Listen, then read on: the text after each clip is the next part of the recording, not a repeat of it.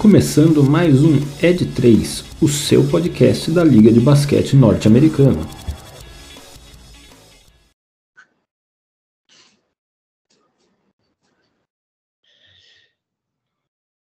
Sejam todos muito bem-vindos. Este é mais um episódio do meu, do seu, do nosso podcast de basquete, o Ed 3. Após uma semana de All-Star Game, estamos aqui mais uma vez, eu, Rafael Medeiros, Michel Braga e Gabriel Spangero, para falar tudo o que de melhor acontece na principal liga de basquete do mundo, a NBA. E hoje não poderia deixar de ser diferente, nesse dia 27 de fevereiro, iniciaremos falando do tão polêmico, entre aspas, All-Star Game meus amigos, bem-vindos a mais este episódio e já quero começar este episódio perguntando para vocês o que vocês mais gostaram e o que vocês menos gostaram do nosso All-Star Game do final de semana das estrelas. Fala Rafa, fala Michel, bom dia aí no nosso domingo de carnaval. Estou aqui em Barretos, que vai ter lá no nosso parque show de Anitta. Vai oh, ter show, vários shows aí, show. Barretos tá, tá virando festa do peão no carnaval, cara. Muito bom. Olha Polêmica, a cidade tá movimentada aqui, viu? Se você ainda não viu o rebolado da, da besta de Barretos. Ah, não, aí a gente já deixa para outra parque, história. Ao parque da cidade de Barretos para observar Barretos Freak dançando Mas show das poderosas. Mas aí vai, vai roubar o show, cara. Eu tenho que deixar a galera lá fazer o trabalho deles, poxa. Bom, mas enfim, deixando as festas à parte, All-Star Game, que era para ser uma festa, também acho que em alguns momentos deixou um pouco a desejar, né? Acho que pode ser um pouco unânime aqui para todo mundo, nós três e, e acho que todo mundo que assistiu e acompanha a NBA, torneio de enterradas, né? Que dessa, dessa versão aí, dessa rodada, não foi muito interessante acho que só pela, pela reação do cheque, dando, dando as notas lá e, e reagindo a cada enterrada, dava para ver, né? Para quem deve ter acompanhado os memes, o cheque estava com uma, uma expressão completamente, nossa, é isso mesmo que está acontecendo? Então, acho que o, esse é o principal ponto. Muita gente falando do All-Star de 2016, né? Se eu não me engano, do torneio de terrados que teve o Zach Lavine e o outro Aaron agora Gordon. não lembro, o Aaron Gordon que, que fizeram loucura, né? Então, saudades desse tempo, que é o que todo mundo está pedindo para voltar a ser um pouco diferente nesse, é, nesse mesmo estilo. É, é o All-Star enterrada icônica do Aaron Gordon enterrando, pegando a bola por cima da cabeça do mascote do, do Orlando mascote, Magic, né? passando a bola por debaixo das duas pernas no ar e enterrando meio que de costas para cesta. Cara, pra você fazer isso, você tem que voar, basicamente. Você tem que ter uma impulsão absurda. Nós, meros mortais, mal chegamos na, na sexta ali. Eu, foi uma vergonha com meu 1,90m não conseguir fazer isso mais, mas tudo bem. E, bom, acho que de, de o que foi bacana, cara, acho que o torneio de habilidades foi interessante. É, foi bem bacana ver aí. E aí, bacana por ser até engraçado, né? Os três irmãos Antetokounmpo lá sendo um pior do que o outro, porque Satanás demonstrou que pode ser aí pior até, até mesmo do, do Antetokounmpo da G-League, que eu não lembro o primeiro nome dele. Então, assim, acho que foi um pouco disso. Do, do torneio de habilidades, eu achei que o time Rookie ia ganhar, e o time Cavs chegou lá até o final e com Evan Mobley fazendo a, a sexta final. Acho que foi, foi bem bacana essa parte. E o jogo em si, o jogo é show, né? De um lado para o outro, fazendo 50 mil cestas de três pontos, né? Com Stephen Curry jogando a bola e virando de costas. O show como, como um todo foi, foi bacana. Chama Costas Antetokounmpo, o irmão do Antetokounmpo. Costas. O, o Gabi. Muito bom. E você, meu querido Mano Mixo, o que, que achou desse final de semana das estrelas? Cara, como sempre, né, os americanos sabem ganhar dinheiro, né? Então eles sabem fazer festa, fazer eventos midiáticos, divertidos e tudo mais. Então, como sempre, é muito legal. É, acho que o que eu menos gostei aí, a gente pode falar assim do torneio de enterradas e tudo mais, e especificamente do desempenho ridículo do Jalen Green aí com 28% de aproveitamento de enterradas é. Nem o clubismo salva. Torcedor, o torcedor houstoniano que botou tanta expectativa nesse menino, né? Espero que ele ainda se recupere. Se a temporada dele é péssima, é horrível, não é, não é péssima, é horrível, mas é bem abaixo do que se esperava. É, enfim, ele até fez 23 pontos no último jogo do Houston, aí, né? Quem sabe, quem sabe. É, além disso, também eu destacaria negativamente que aí alguns, algumas estrelas não participaram, né? Kevin Durant, James Harden aí por, por questões de contusão. É, mas, mas o jogo foi muito legal, foi uma grande festa. E aí o meu destaque positivo aqui, eu vou falar aqui da jararaca do Golden State aí, que meteu 16 cestinhas de três. Tudo bem que o All-Star não conta exatamente para a gente fazer recordes aí de, de jogos, mas seria o maior número de cestas de três numa partida se ele tivesse feito numa partida oficial de NBA. Meteu só 50 pontinhos né, fez 16 cestas de 3 em 27 e finalmente ganhou um MVP em Cleveland, depois de muitas tentativas e oportunidades em que ele não conseguiu fazer isso. Até o Igodala ganhou MVP jogando em Cleveland, mas ele é MVP Nossa. finais, no caso, e ele não conseguiu. Enfim. Cara, o prêmio de MVP das finais mais surpreendente da história, o Igodala. Quem estava esperando. Muito bem, cara. Eu Concordo muito com vocês dos destaques negativos. Eu acho que o torneio de enterradas está ficando cada vez mais chato, assim. Eu não sei, eu acho que a NBA precisa até reformular o modelo mesmo, porque, cara, na boa, não, não, não sei se é muito, assim, é, é muita tentativa para pouca enterrada, né? O, o Jalen Green, cara, ele botou todo mundo, deixou todo mundo dormindo no estádio, porque ele começou a errar tanto, errar tanto, errar tanto. Eu tava assistindo, o cara ainda falei, putz, acho que eu vou dormir, velho. Já era a último, último atração, né, do sábado, o torneio de enterradas, e, meu, nossa, que preguiça que tava dando dos caras e da criatividade dos caras. Eu esperava mais do Cole Anthony, é, em termos de, de performance plástica mesmo. Até acho que ele foi criativo, mas faltou plasticidade nas enterradas.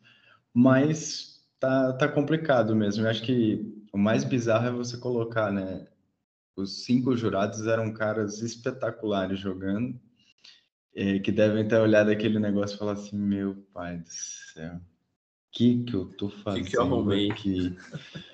né? Tipo, não, cara, pelo amor de Deus. Mas, independente disso, eu acho que o, o evento como um todo, como o Simon Mixel, eu acho que ele teve coisas mais positivas do que negativas.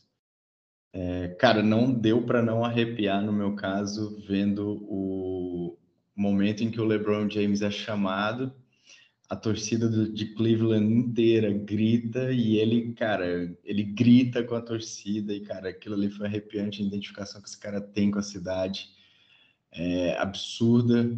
É, eu fiquei com vontade de ver o LeBron no Cavs antes dele aposentar. Gostaria muito, acho que isso não vai acontecer. Se eu fosse general manager do Cavs, não faria esse movimento, inclusive. Mas que dá vontade, dá. Ele tem uma identificação absurda. Eu acho que o torneio dos calores, a remodelagem que a NBA fez com quatro, quatro times, um campeonato mais curto, sete jogadores por time, misturando os calouros, trazendo caras da D-League, trazendo os caras do segundo ano, foi bem legal. É, eu achei emocionante também a homenagem dos 75 anos da Liga, com os 75 melhores jogadores. É, acho que foi sensacional esse momento. E por último, acho que além do destaque do Curry no, com a performance dele no jogo como um todo, o MVP do jogo, esse jogo não poderia ter acabado, acho que na minha opinião, de, de forma mais especial do que como acabou, né? Com a cesta do LeBron nos últimos segundos para matar o jogo. Nos últimos segundos não, né? Porque o último quarto não é por tempo, mas sim por, por pontuação. E ele faz a cesta que encerra a pontuação do jogo. e encerra o jogo, né? E dá a vitória para o time LeBron, que eu achei que seria bem mais fácil do que foi. Eu achei que eles iam atropelar mais, mas não poderia ter acabado de forma mais especial. Acho que isso foi bem legal do All-Star Game. Acho que o torneio de enterradas precisa ser repensado, mas o evento como um todo ainda continua sendo muito legal, muito atrativo. E é muito bom ver esses caras todos muito bons juntos. É, e para quem não sabe, galera, é, essa, esse formato do, do encerramento do, do, do jogo do, do All-Star Game, né, do domingo, do evento principal, é uma homenagem principalmente ao Kobe, né? Então, quando se encerra o terceiro quarto, você soma 24 pontos ao time que está na frente, e aquela pontuação é a pontuação que encerra o jogo. Então, por exemplo, se, eu tô, se o time LeBron tivesse ganho de 100 a 99, você soma 24 ao 100, 124. Quem chegar naquela pontuação primeiro vence o jogo e é uma homenagem aos número que o Kobe usou durante muito tempo na carreira dele, o número 24. Né?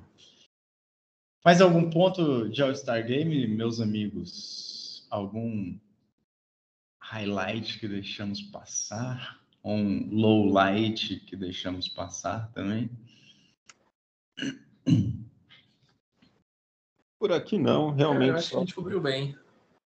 Só por todas tá essas partes aí, acho que eu reforço como os americanos sabem fazer festas, né? Sabem fazer espetáculos.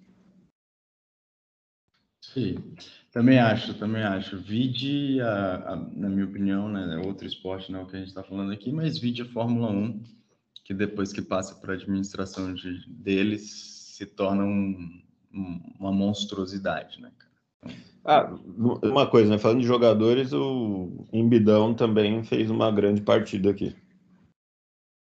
Sim.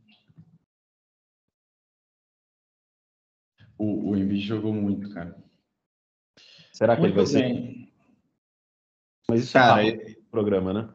É, eu acho que ele, assim, deu para ver no All-Star que ele estava fazer um programa disso. É, mas deu para ver no All-Star que ele estava na fúria, ele não queria deixar o LeBron passar por cima, não, cara. Ele ele estava empolgado, ele estava querendo o jogo. Muito bem. Falamos de All-Star, passado All-Star, e como a gente sabe, né, e como os próprios americanos dizem, passado a folga do All-Star Game, a temporada agora sim começa para valer. E falando em temporada que começa para valer, tivemos nessa semana uma grande estreia, uma das estreias mais aguardadas, né? Na sexta-feira, estreia do Barba, nosso James Harden jogando em Filadélfia ao lado do Embidão e pela, pelos comentários iniciais antes deste podcast acho que o hype subiu em cima assistindo Filadélfia. Subiu ou não subiu, amigo seu? Ah, eu acho que subiu um pouquinho, né? Tudo bem, é um jogo só, acho que tem que ir com calma, mas o Harden foi Harden.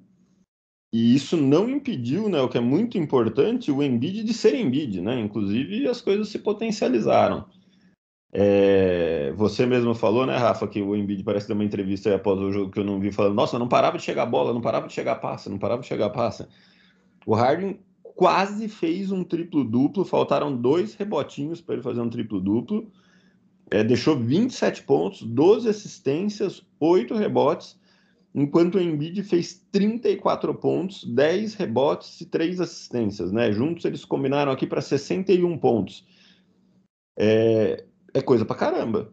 É coisa que, se eles tiverem dois jogadores capazes de fazer isso constantemente, sem dúvida nenhuma, esse time se torna um potencial candidato ao título. Vai brigar nas cabeças, vai dar muito trabalho, mais do que antes, quando o Embiid já vinha fazendo uma grande temporada, mas estava ali sem uma outra estrela da mesma grandeza por perto, né? Mesmo com o Ben Simmons, o Ben Simmons não é, não é da mesma prateleira, na minha opinião, do Embiid e do Harden, é, eu acho que já seria, pensando nos dois no seu melhor momento, a gente pode falar na questão do Ben Simmons da idade, né, que ele é bem mais novo que o Harden, enfim.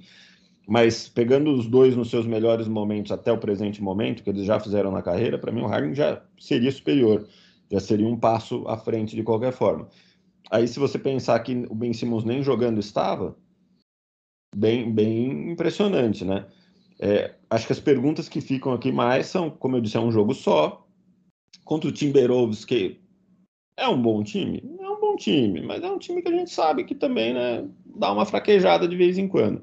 É, então, não, gente... é aquela, não é aquela defesa, né? O Wolves não uma das piores defesas, inclusive, da liga.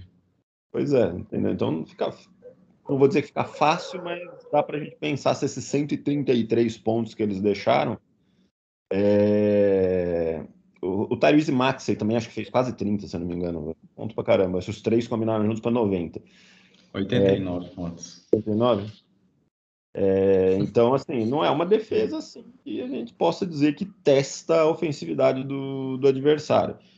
Mas ainda assim foi uma grande atuação. E eu acho que já tinha uma grande expectativa, né? Pelo menos no primeiro jogo, essa expectativa foi alimentada. Então ela está ainda maior aí para ver o que vai acontecer no resto da temporada.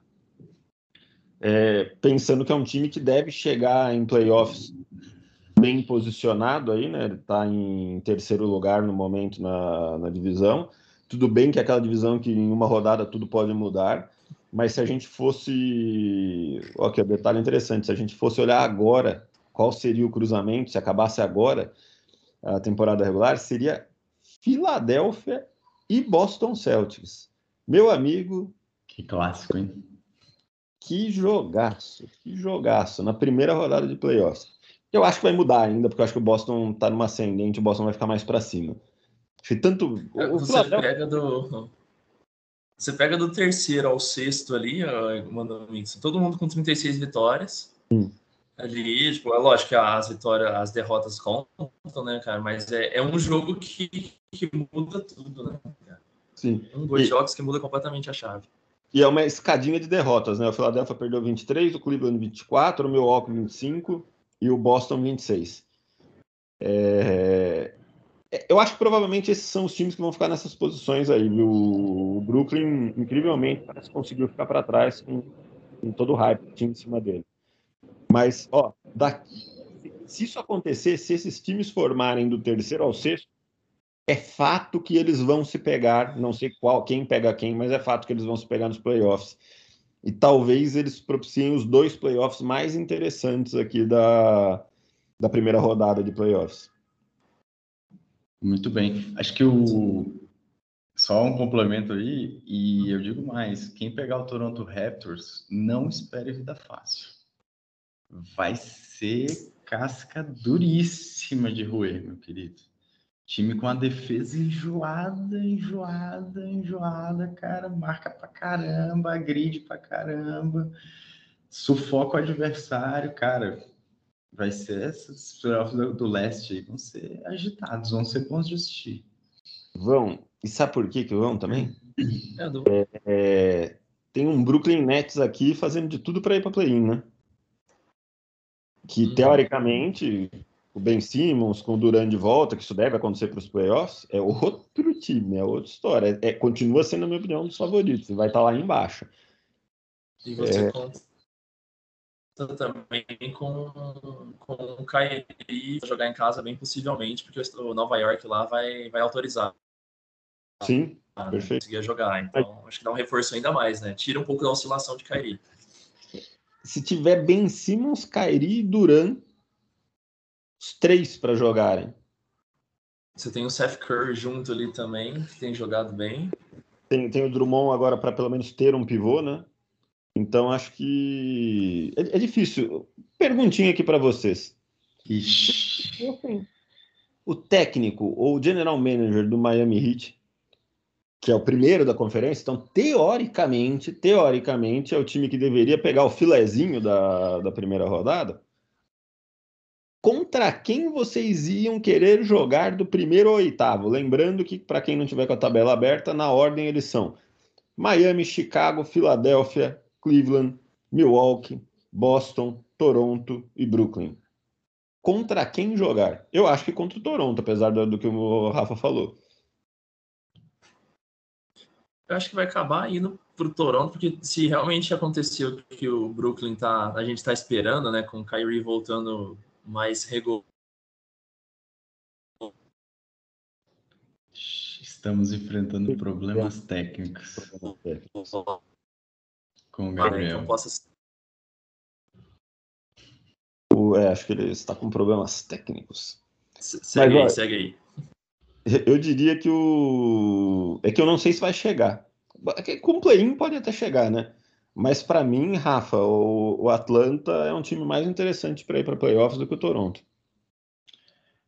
Cara, é interessante, mas eu acho que o Toronto está mais consolidado nesse momento.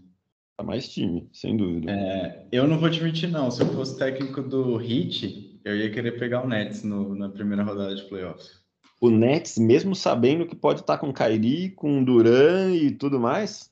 Sim, ah. eu, acho que, eu acho que o jogo do Miami encaixa muito bem com o jogo do Nets. É, eu acho que o Nets não tem alguém para deter o Adebayo. É, o Adebayo numa noite boa, inspirada, cara, ele ele bota esse time do Nets no bolso. Tem o Drummond agora. Tem, mas o. o Concordo é... diferentes, mas enfim. É... Melhor do que e, antes. E assim, da mesma forma como você falou, né? Você tem Ben Simmons, Duran e Kyrie, né? Dentro do, do Nets. Cara, do outro lado você tem Adebayo jogando muito, Jimmy Butler jogando muito. Tyler Hero provavelmente vai ser o sexto homem da temporada, tá vindo numa performance abissal. Você tem o Kyle Lowry que comanda o ataque desse time, consegue. E você tem um time que sabe jogar muito bem numa defesa de perímetro, cara. Então, assim, é, é um Miami Heat que, para mim, não atua. A gente não falou ainda do Miami aqui esses tempos, mas já entrando nesse detalhe, é, é um time que tem, para mim, uma defesa muito consolidada, com dois grandes jogadores de defesa, que é o Jimmy Butler e o Adebayo que sabe explorar muito bem essa necessidade de um time arremessar do perímetro, como explorou muito bem contra o Celtics é, ano passado, é, lá na bolha e, e, ano retrasado já, né? Essa porra, essa pandemia. É, mas explorou muito bem isso e consegue jogar contra um time desse, na minha opinião, com muito mais facilidade do que contra um time que tem alguém dominante no garrafão, como é, por exemplo, o Milwaukee Bucks.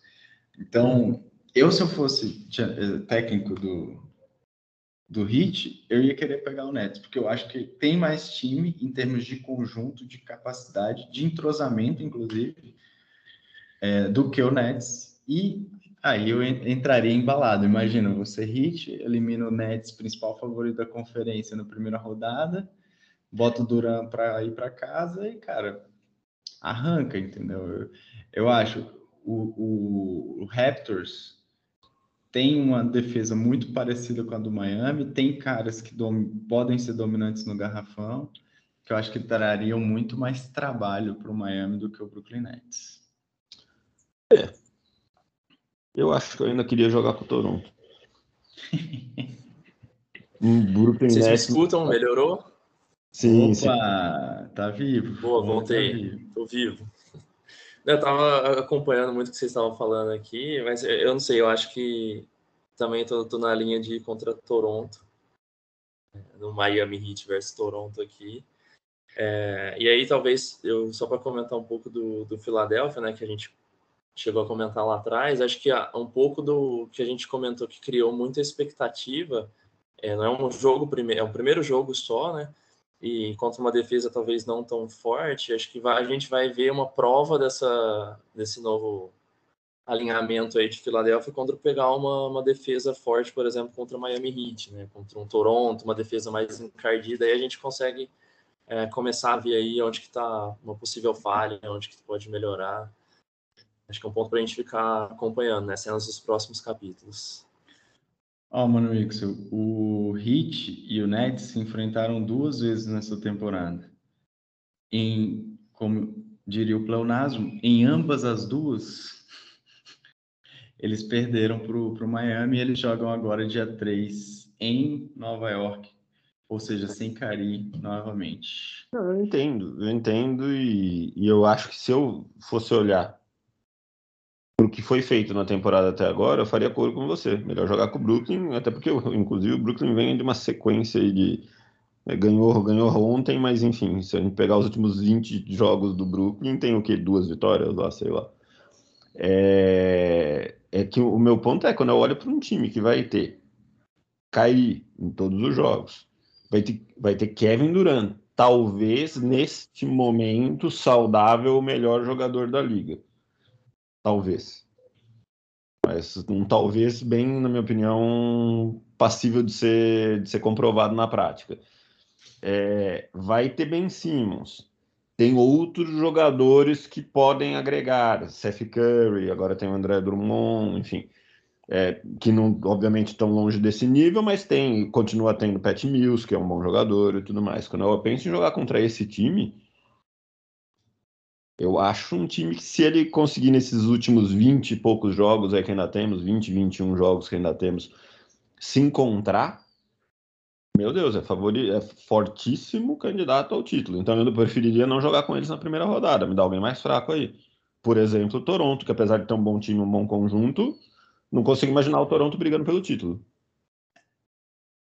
É, não, eu também acho que desses todos que estão aí entre os oito ou menos, e acho que um ponto contra o Toronto é que eles não têm um banco de reservas tão bom. Então, é um time pouco profundo, que não consegue, na minha opinião, sustentar aquilo que o elenco, né, o, quinteto principal faz. Muito bem, devaneamos aqui fortemente. Começamos em Philadelphia 76ers e Ben Simmons, fomos parar em Toronto, e Ben Simmons não, e James Harden, fomos parar em Toronto, Brooklyn, Miami, e assim por diante.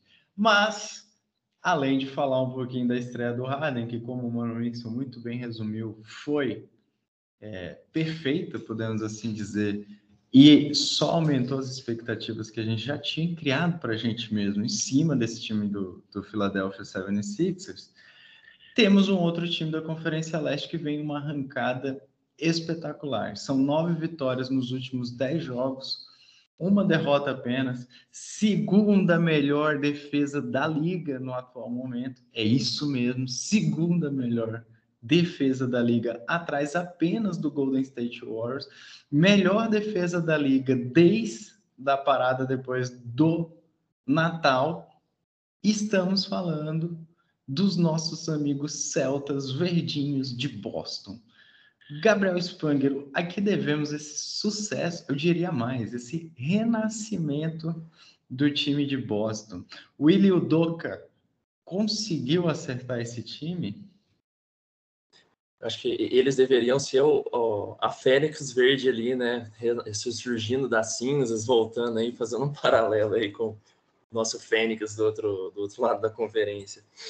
É, cara, é só lembrar um pouquinho do que aconteceu com o Boston, né? O começo da temporada foi, foi bem ruim, estava bem desentrosado, né? E a gente via muitas notícias com de, de problemas no banco, né, no, no, vestiário, problema lá que o pessoal não estava se encontrando, o Jason Tatum e o Jalen Brown segurando muita bola, o pessoal falando, poxa, eu só queria jogar basquete, mas eles monopolizam tudo, então tava com aquele clima de vestiário bem ruim, que até na, acho que a gente tinha comentado, né, que não estava colocando muita fé neles na, nessa temporada.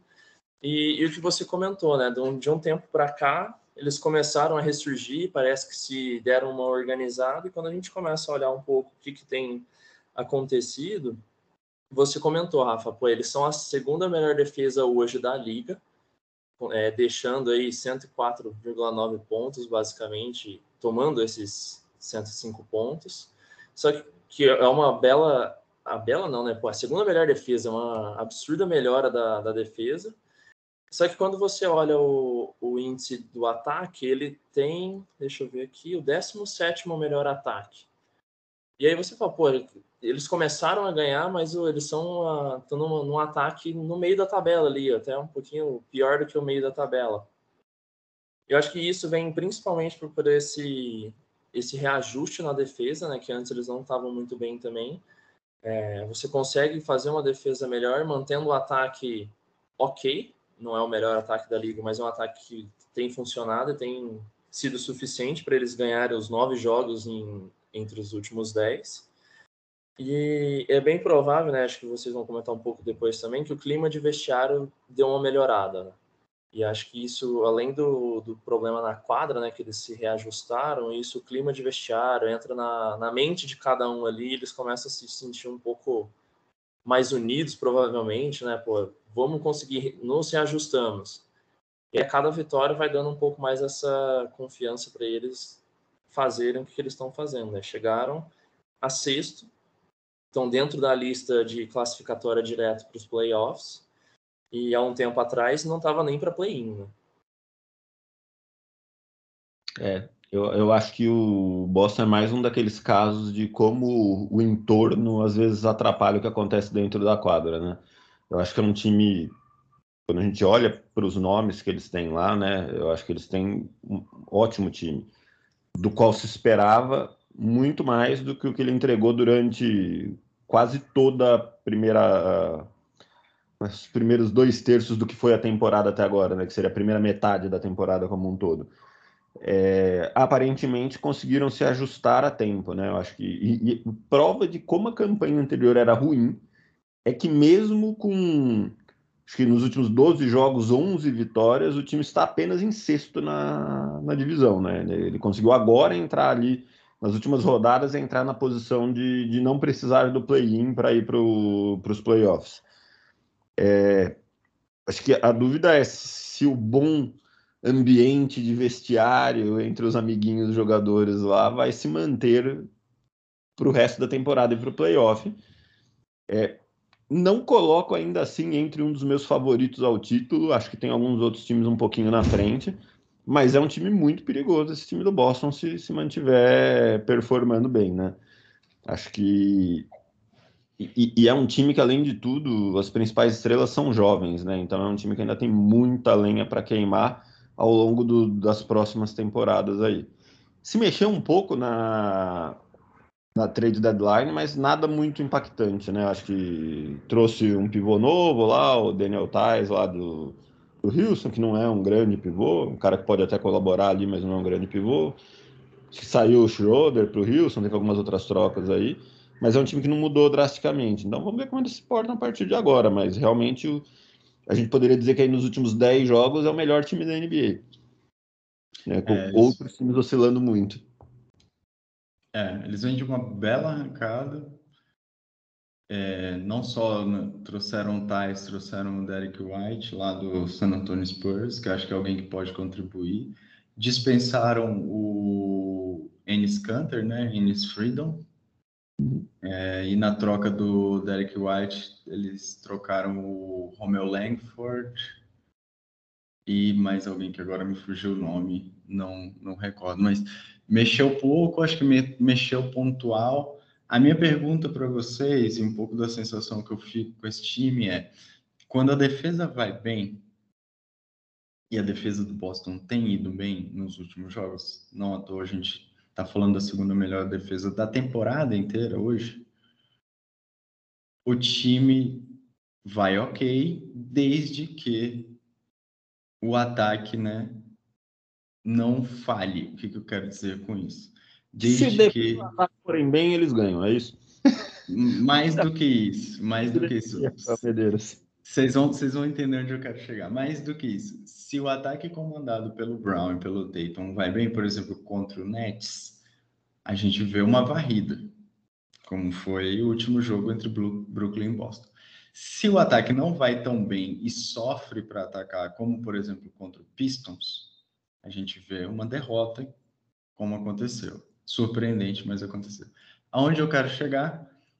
Esse time do Boston dessa forma, independente tanto desse modo de jogar, não parece para vocês o New York Knicks da temporada passada, que tinha uma defesa extremamente forte, mas que dependia de atuações memoráveis do Julius Randle ou do ataque do New York Knicks, às vezes do Derrick Rose também ajudando, para conseguir vencer. E a hora que chegou no playoff, que um time se armou bonitinho, defendeu bem os caras, isolou o Julius Randle, não deixou ele pontuar, que foi o que o Atlanta fez, o time colapsou.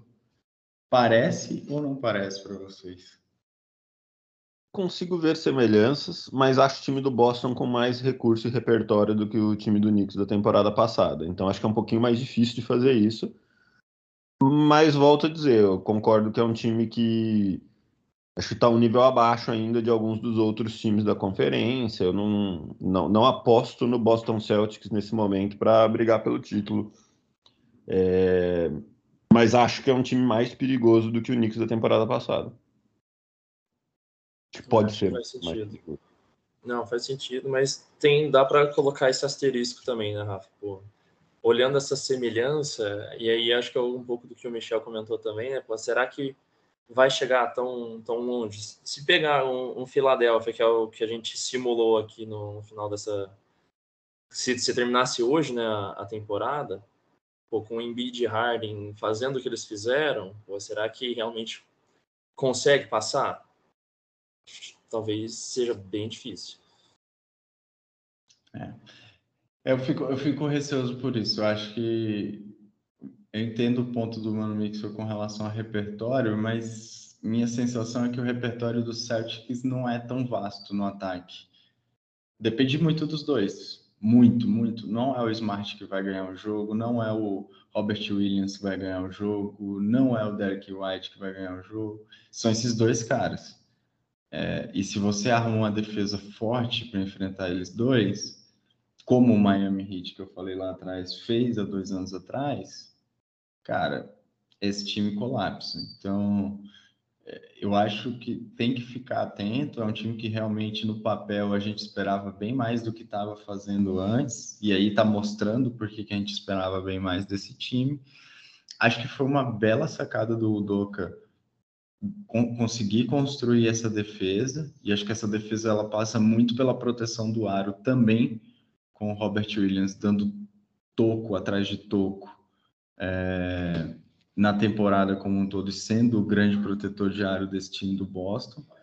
Porém, eu acho que a gente tem que ficar bem, bem, bem é, atento com esse time. Acho que não dá. Eu, eu, não, eu não botaria tanta fé, que, que eu quero dizer com, com isso em relação ao Boston. Sim. E o, o, que você comentou também, né, Rafa, da dependência desses dois caras aqui, eu acho que batendo na madeira várias vezes, qualquer tipo de, de lesão que possa acontecer com qualquer um dos dois, por menor que seja, que der um desfalque, balança o time também, né? Total. Total. É, é total. Isso pode acontecer total. Muito bem.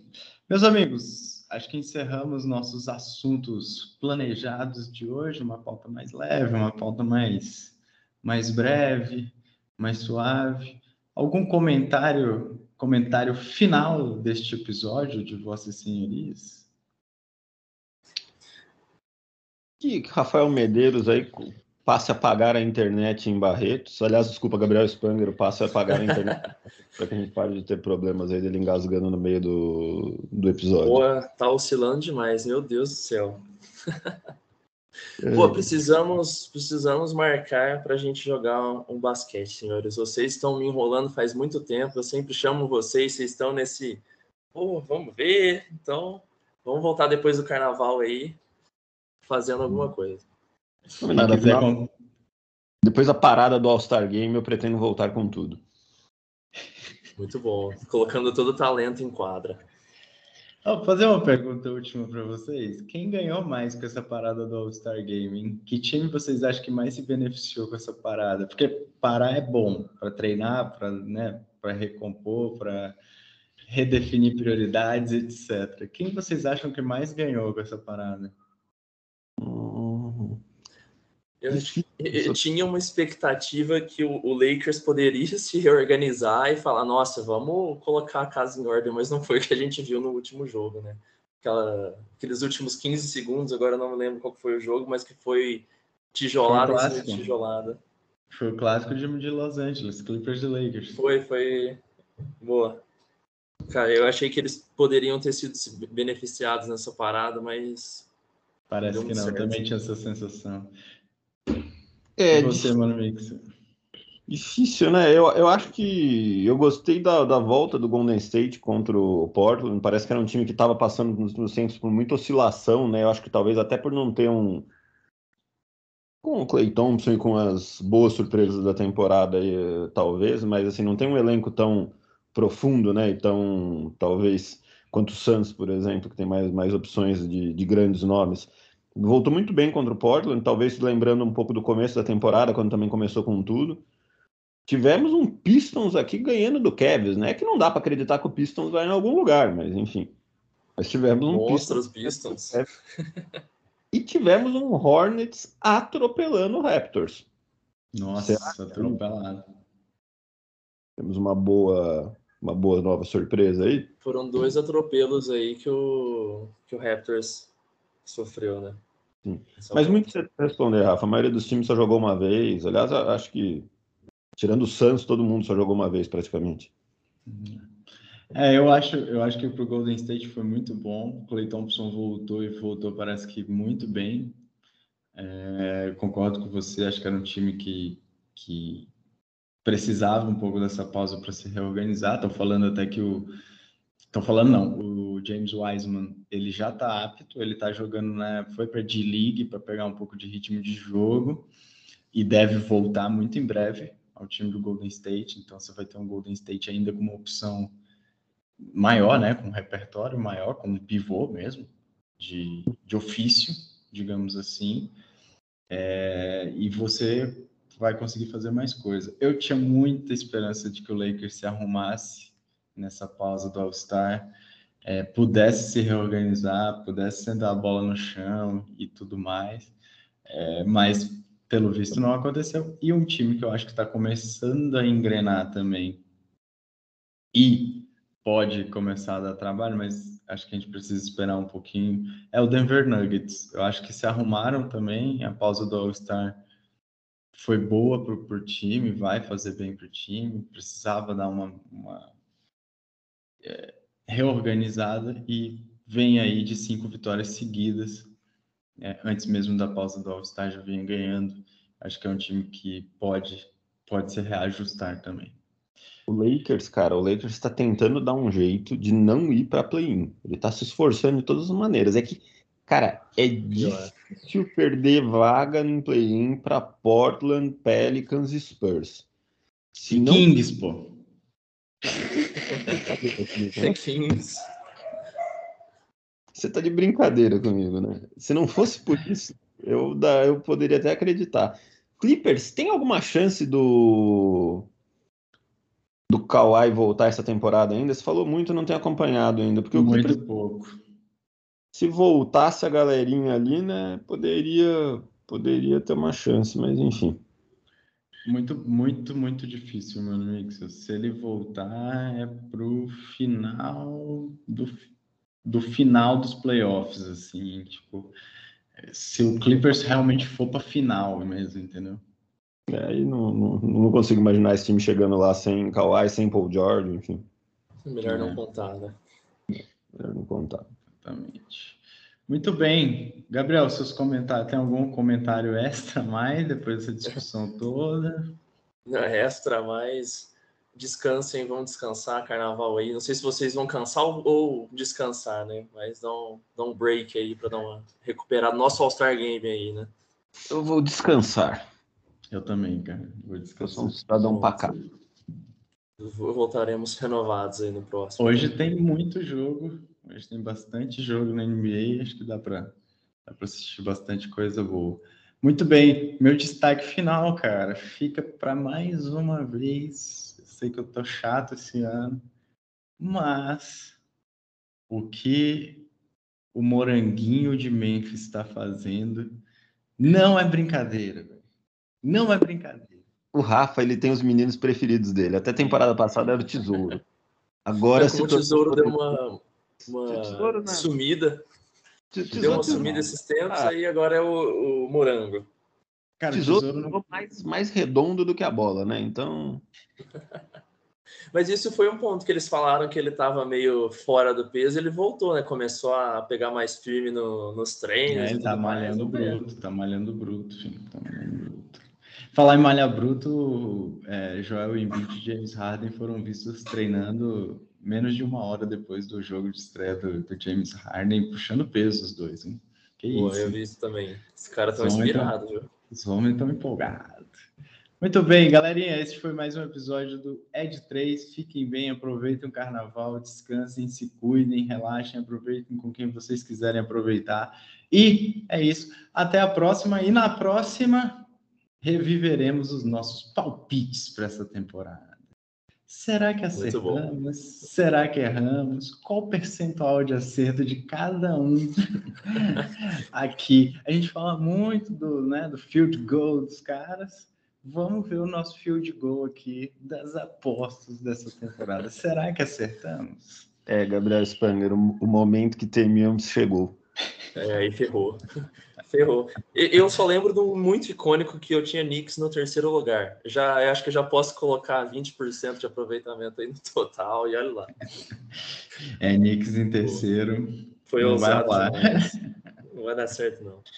Aguardem este episódio. Valeu, galera. Abraço. Fiquem Valeu, bem. Valeu, até.